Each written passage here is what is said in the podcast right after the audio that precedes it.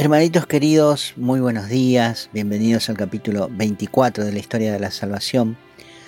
Que en este maravilloso día nuestro buen Señor abra nuestro entendimiento y podamos aprender hoy algo nuevo y útil para nuestra vida de fe.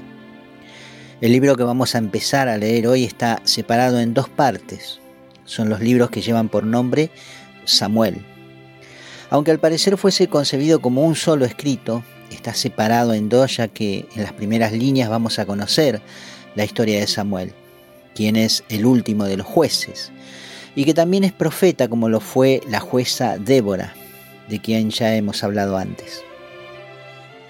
Estos libros nos irán introduciendo a la era de los reyes de Israel. Recuerdan que en el capítulo anterior conocimos la historia de Ruth, la mujer moabita que junto con Booz conciben a un niño al que le llaman Obed, siervo de Dios. Bien, el libro de Ruth nos marca el rumbo hacia el bisnieto de Ruth y de vos, quien es nada menos que el rey David. Pero antes de David hubo otro rey, del que también conoceremos su historia en los capítulos que siguen. Muy bien, hermanitos, entremos una vez más a las escrituras y conozcamos primero a los padres de Samuel y las circunstancias de aquellos días. Los primeros versículos del capítulo 1 nos presentan a un israelita llamado El Caná, descendiente de la tribu de Efraín. Efraín fue el segundo hijo de José, nacido de su unión con una mujer egipcia. ¿Se acuerdan? El mayor se llamaba Manasés, Efraín era el menor. Ahora si volvemos al libro del Génesis, en el capítulo 48, versículos del 14 al 19, Allí vamos a encontrar el momento en que Jacob, llamado después Israel, bendice a los hijos de José, nacidos en Egipto, para introducirlos a ellos también dentro de la heredad de Israel. Y acá sucede algo que recién en el libro de Samuel se puede comprender. Cuando Jacob conoce a sus nietos, se pone tan contento que se dispone a bendecirlos. Entonces José se los acerca para que lo haga.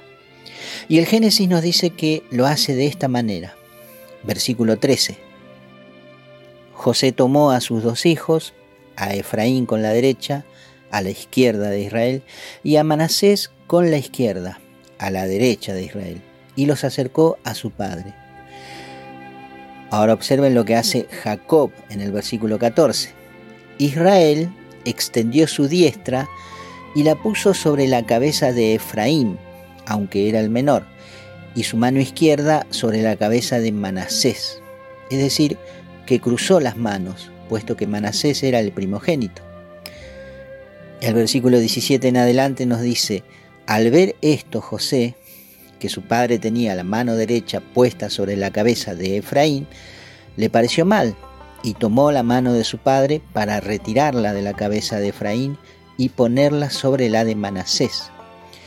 Y dijo José a su padre, Así no, padre mío, porque este es el primogénito. Poné tu diestra sobre su cabeza. Pero su padre se rehusó y le dijo, Ya lo sé, hijo mío, también él será grande. Sin embargo, su hermano será el más grande, y su descendencia será una muchedumbre de gentes. Y le bendijo aquel día. ¿Qué quiere decir esto que leímos? Pues que aún siendo Manasés el primogénito, ya Dios comienza a mostrar una actitud que se irá repitiendo hacia el más pequeño. Pero sigamos con el libro de Samuel. Decíamos que había un hombre llamado Elcaná que provenía de la tribu de Efraín. Este hombre tenía dos mujeres, una se llamaba Ana y la otra Peniná. Peniná tenía hijos, pero Ana no. El Caná subía cada año al templo para adorar a Yahvé y ofrecer sacrificios de oblación, o sea, de perdón por él y su familia. Acá se mencionan a Hofni y Pinjas, hijos los dos del sumo sacerdote Elí. Estos dos muchachos eran sacerdotes de Yahvé. Sucedía que todo el tiempo Peniná asediaba a Ana con continuas burlas por no poder darle ningún hijo a su marido, y esto mortificaba Ana. El versículo 7 nos dice que Ana lloraba de continuo y no quería comer. El canal la consolaba, pero nada le quitaba su amargura. Entonces Ana va a las puertas del templo, en donde se encontraba el arca de la alianza, y se inclina ante Yahvé. Allí ella llora su desconsuelo ante la presencia de Yahvé y orándole hace un voto. Versículo 11. Oh Yahvé Sabat. Este nombre de Dios, Yahvé Sabat, significa Yahvé de los ejércitos, por los ejércitos o huestes celestiales que siempre rodean a Dios. Dice Ana, si te dignas mirar la aflicción de tu sierva y acordarte de mí, no olvidarte de tu sierva y darle un hijo varón, yo te lo entregaré todos los días de su vida, y la navaja no tocará su cabeza. Bien, acá vemos algo que se repite en la historia de las mujeres de Israel, la esterilidad. Así como Sarai, Rebeca, Raquel y otras más, Ana sufre también esta condición. Ella quiere salir de su humillación y entiende que solamente Dios puede sacarla de allí.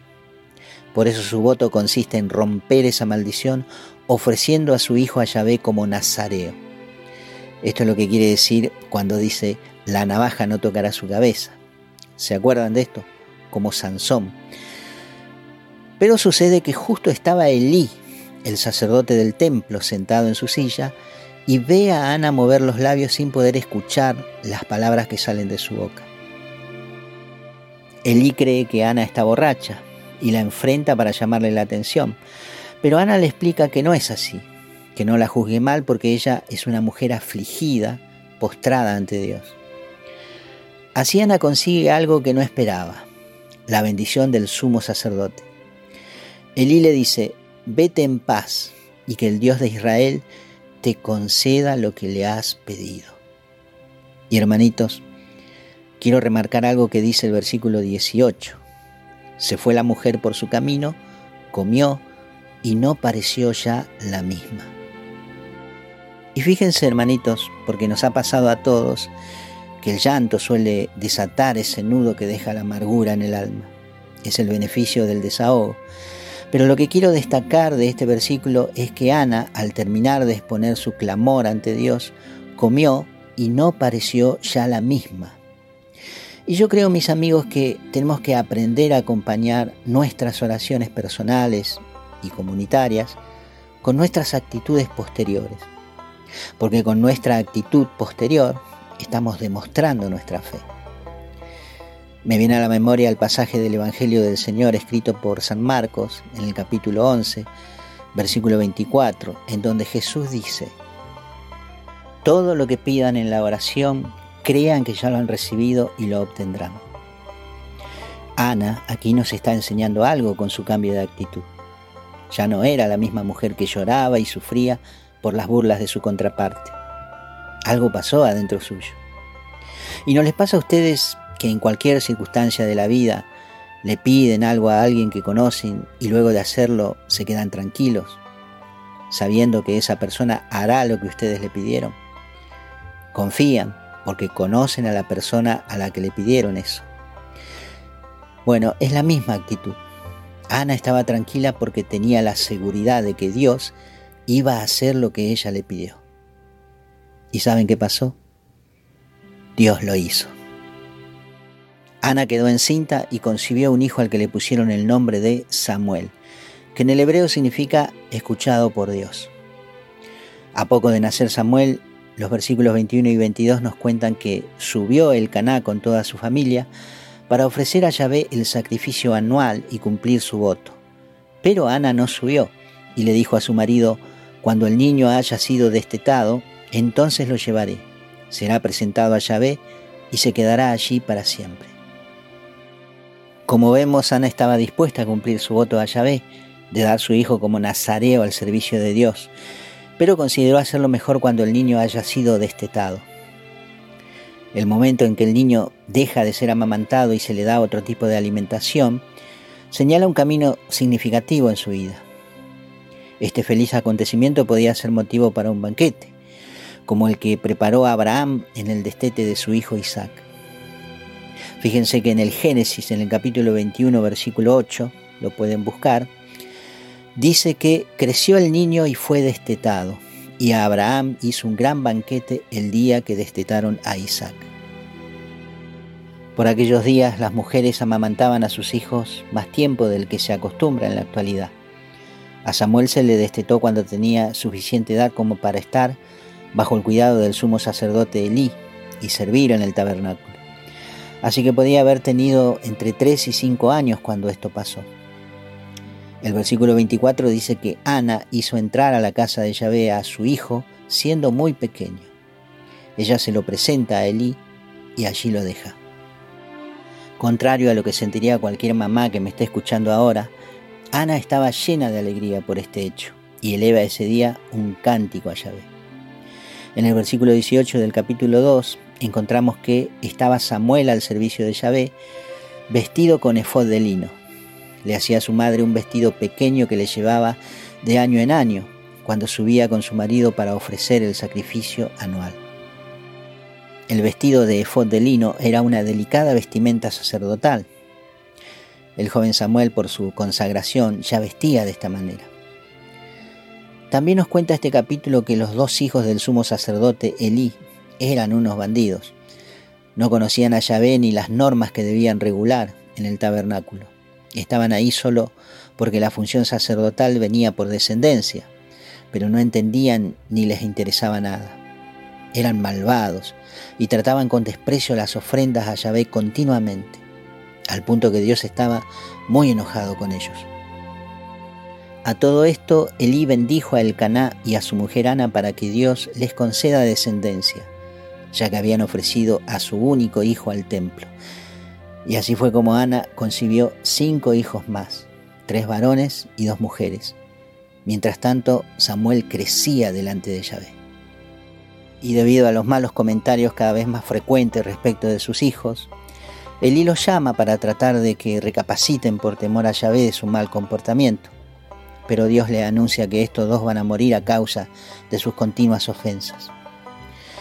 El versículo 27 dice que viene un hombre de parte de Dios y le anuncia esto a Eli, pero no le anuncia solamente eso, sino que también le dice, yo me suscitaré un sacerdote fiel que obre según mi corazón y mis deseos.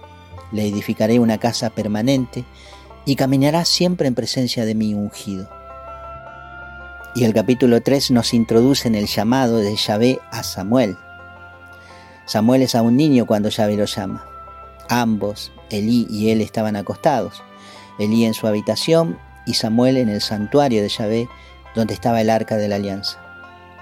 Por aquellos días era muy rara la palabra de Dios y no eran corrientes las visiones. Pero Yahvé llama a Samuel diciéndole por su nombre. Samuel, Samuel. Samuel responde, aquí estoy, pero creyendo que quien lo estaba llamando era Elí, y se levanta a hablarle. Pero Elí le dice que él no lo llamó, así que Samuel vuelve a acostarse. Yahvé vuelve a llamar, Samuel, Samuel, y se repite la escena dos veces más, hasta que Elí comprende que es Yahvé quien está llamando al niño. Entonces le dice que cuando escuche de nuevo el llamado, conteste Aquí estoy, Señor, habla que tu siervo escucha.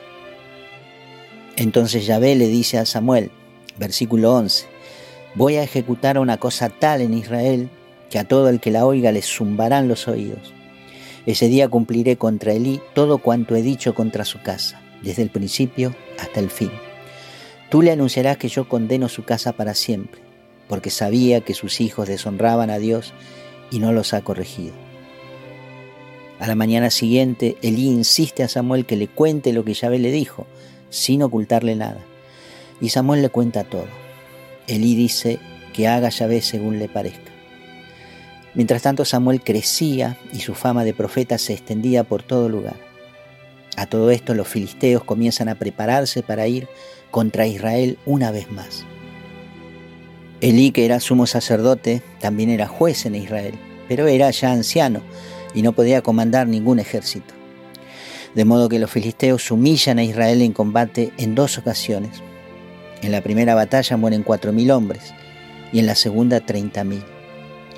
Aun cuando pensaron que trayendo el arca del tabernáculo al campo de batalla, Yahvé podía darles la victoria, ellos apelan al mismo recurso del clamoreo, como cuando cayó el muro de Jericó, a ver si imitando el evento lograban intimidar al enemigo, pero no.